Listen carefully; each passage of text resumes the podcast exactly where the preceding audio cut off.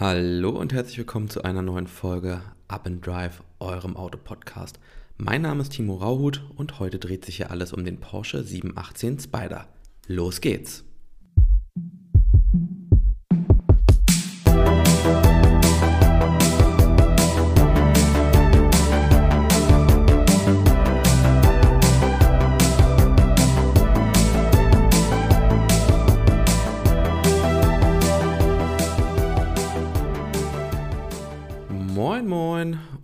Herzlich willkommen. Passend zu unserem heutigen Thema hat sich tatsächlich ähm, hier in Hamburg mal die Sonne rausgewagt. Das ist ja auch nicht ganz typisch. Meistens haben wir hier so ein bisschen Schiedwetter, wie man so schön sagt. Aber schön, dass bei diesem Podcast das Wetter auch passend zum Thema mitspielt. Bevor wir uns etwas stärker mit dem aktuellen Porsche 718 Spider beschäftigen, ähm, reisen wir einfach noch mal ein bisschen kurz zurück in der Geschichte und gucken so ein bisschen, wo die Wurzeln dieses Fahrzeugs liegen.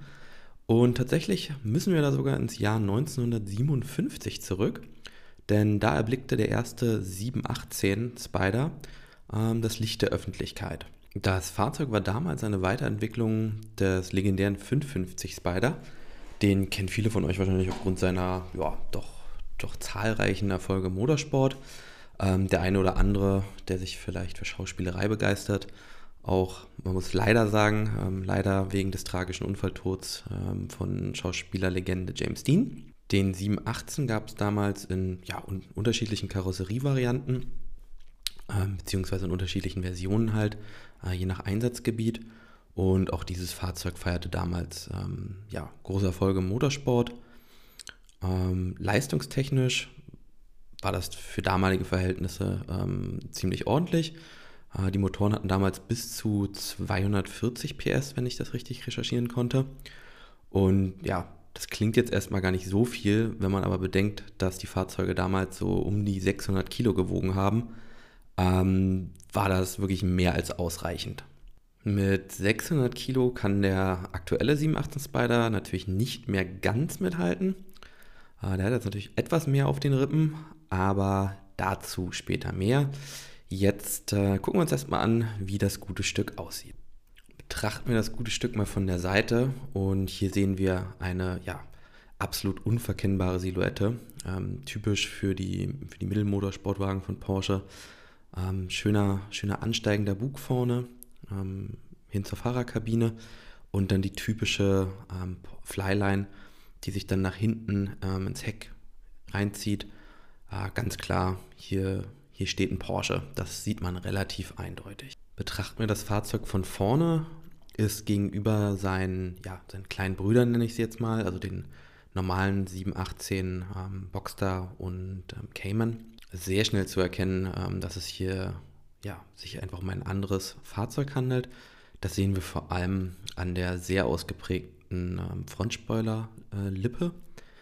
Äh, die hat einen wunderschönen ähm, Spider-Schriftzug ähm, so eingelassen, aber ist schon, schon ganz schön mächtig. Also in den Ausmaßen, das ist so ein, ja, ich werde nicht sagen wie ein Schaufelradbagger, ähm, aber das, das sieht schon sehr mächtig aus.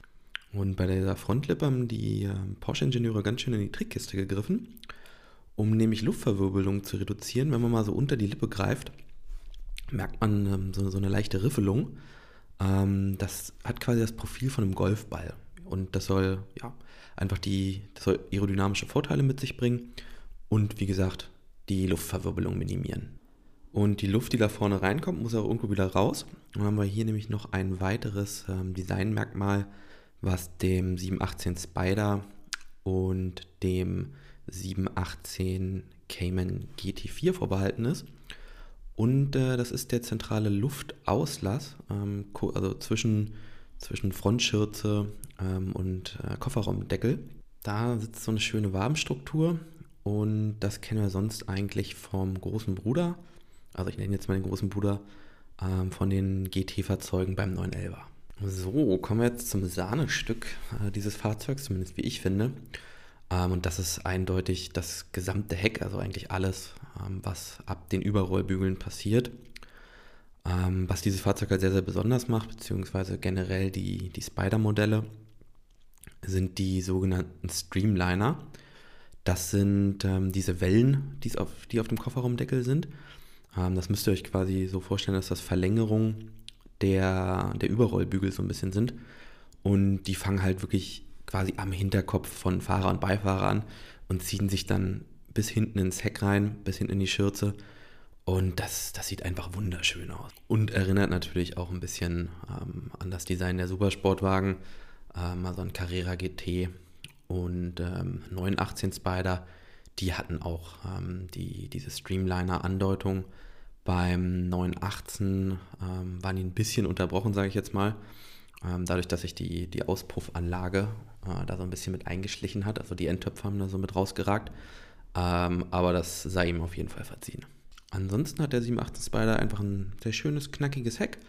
Die Rückleuchten, finde ich, sind sehr gut eingebunden. Ähm, zwischen den Rückleuchten sehen wir den kleinen Heckspoiler, der ab Geschwindigkeiten von, ähm, ich glaube, 120 km/h ähm, automatisch ausfährt und dann natürlich auch zu einem verringerten ähm, Auftrieb beiträgt. Und am unteren Ende sehen wir ähm, einen extrem großen ähm, Diffusor, welcher laut Porsche tatsächlich den Gesamtauftrieb des Fahrzeugs um ca. 50% reduzieren soll. Eingebunden in ähm, diesen Heckdiffusor ist die ähm, serienmäßige Sportabgasanlage.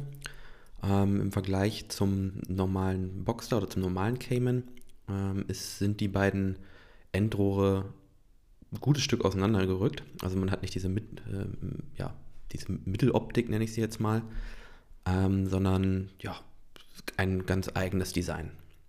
So, kommen wir jetzt mal zu den inneren Werten. Ähm, und das äh, hat mich natürlich wahnsinnig gefreut, ähm, als ich das gesehen habe, als das Fahrzeug rausgekommen ist.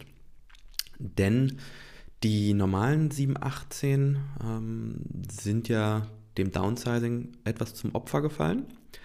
Und äh, man hatte auf den Sechszylinder Boxer-Saugermotor verzichtet und ähm, setzt auf einen zweieinhalb Liter ähm, Vierzylinder Turboaggregat. Das ist an sich definitiv kein schlechter Motor und die, die Leistungs- und Fahrwerte sind natürlich ähm, auch Porsche-typisch. Trotzdem für mich persönlich, ähm, als ich das zum ersten Mal gehört habe, muss ich leider sagen, äh, dass das klangtechnisch einfach, das passt für mich nicht zum Auto, ähm, sondern hat irgendwie den, den klangtechnischen Sex-Appeal von so einem äh, Vorwerkstaubsauger. Ähm, das, das ist nichts. Deswegen freut es mich natürlich umso mehr, dass die ähm, Ingenieure hier nochmal ah, sich auf die alten Werte konzentriert haben und ähm, sowohl dem GT4 als auch dem Spider einen 4 Liter Sechszylinder Saugmotor, also klassisch Boxer natürlich, ähm, verpasst haben. Der Motor basiert dabei tatsächlich auf ähm, den des großen Bruders, ähm, soweit ich das recherchieren konnte, hat man da halt ähm, die Turbos rausgeschmissen, ähm, ja, ein paar Änderungen auch noch gemacht und natürlich etwas den Hubraum angehoben.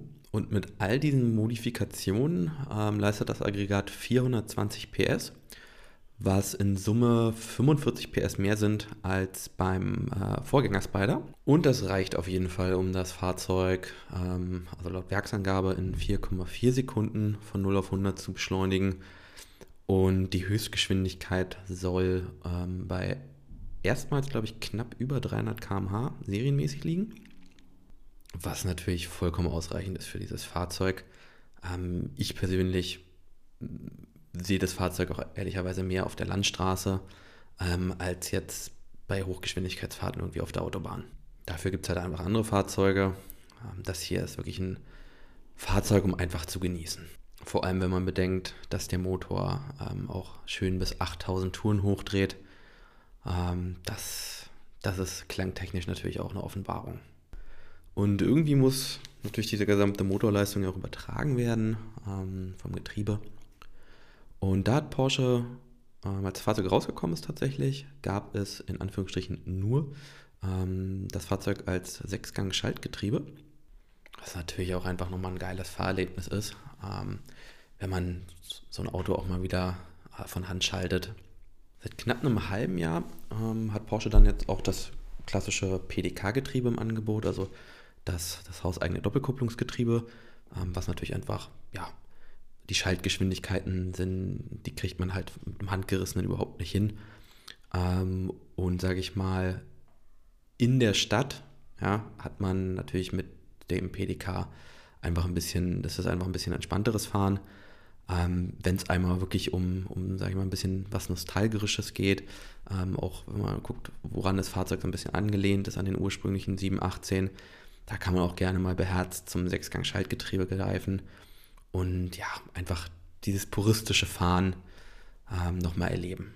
Apropos puristisches Fahren, ähm, ich kann mir sehr gut vorstellen, dass das jetzt wirklich die ähm, letzte Sechszylinder-Boxer-Variante ist vom, von dieser Modellreihe. Ähm, ich kann mir persönlich einfach nicht mehr vorstellen, dass auch in den neueren Varianten, wenn denn noch welche kommen sollten, ähm, dass man da nochmal auf, auf dieses Motorenkonzept zurückgreift. Deswegen, jeder, der da nochmal mit so einem Fahrzeug liebäugelt, sollte sich das mal genauer angucken. Und damit ihr auch wisst, wie sich sowas anhört, habe ich euch nochmal ein schönes Klangbeispiel von diesem Fahrzeug rausgesucht.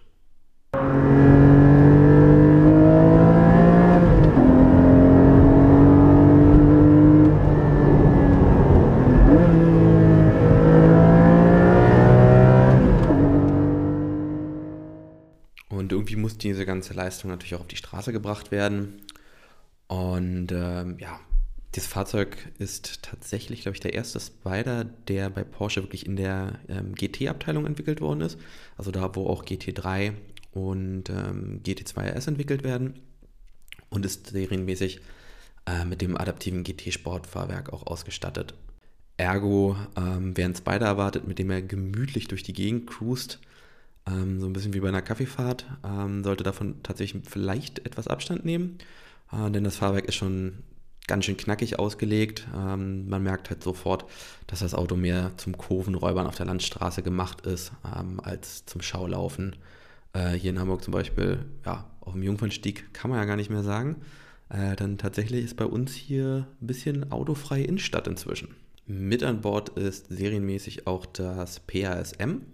Das ist, also PASM steht für Porsche Active Suspension Management.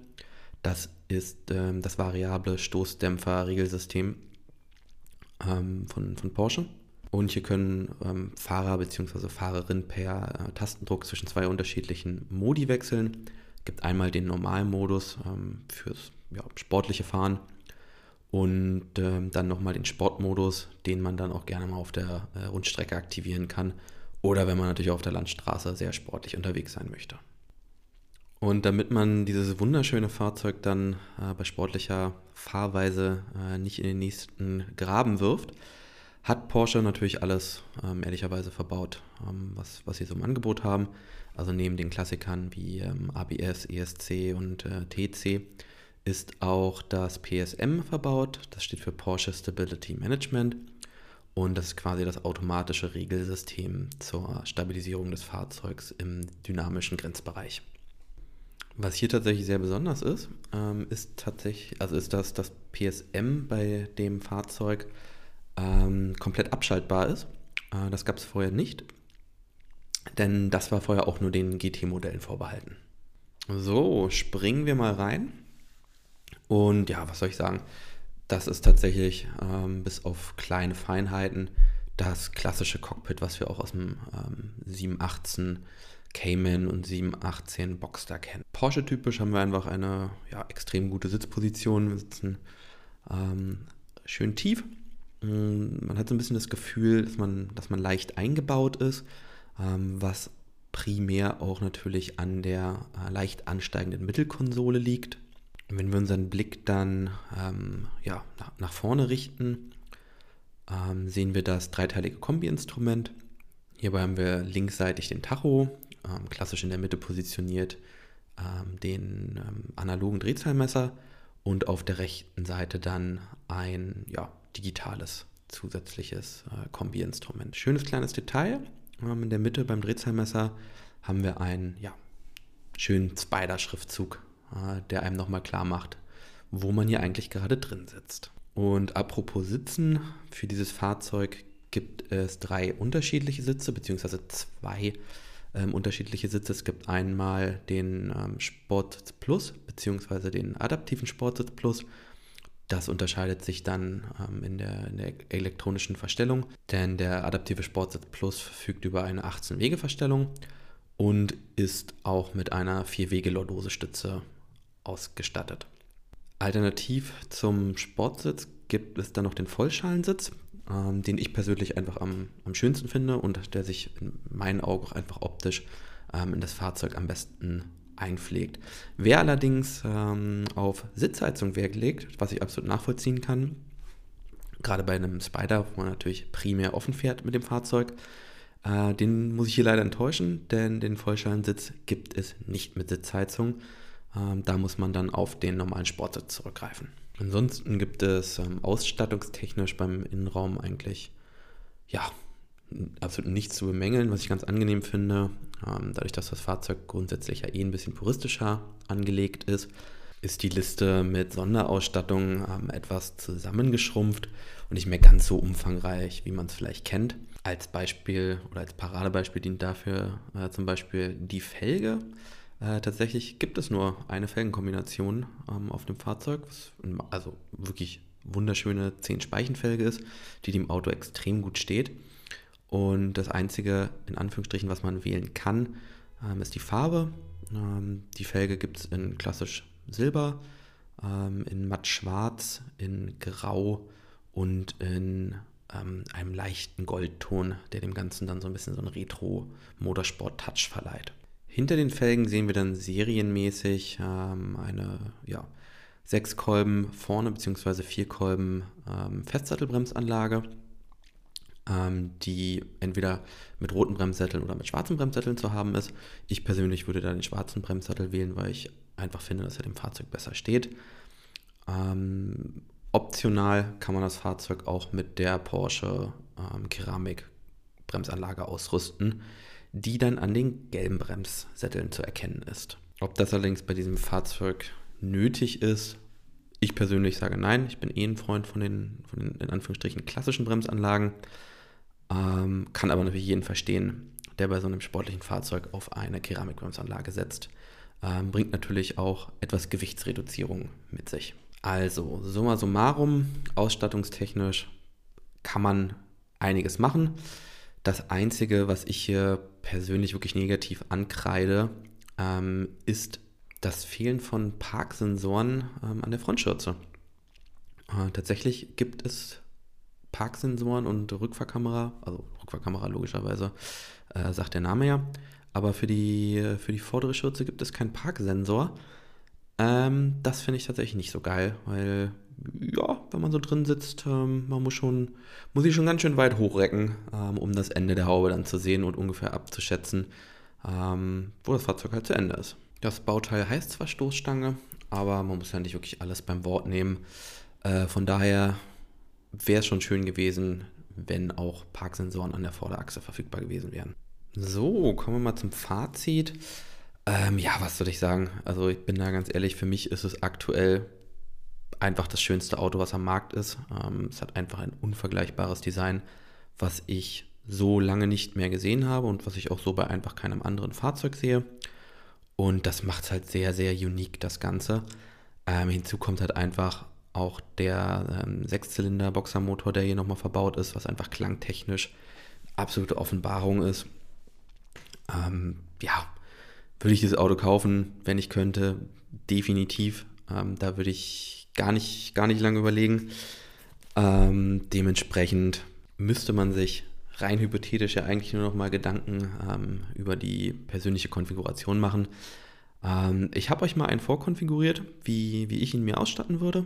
Ähm, den Code packe ich euch in die Beschreibung zum Podcast. Ihr könnt ihn ja dann einfach mal, wenn es euch interessiert, im Konfigurator von Porsche einfügen, der, by the way, auch ziemlich geil ist.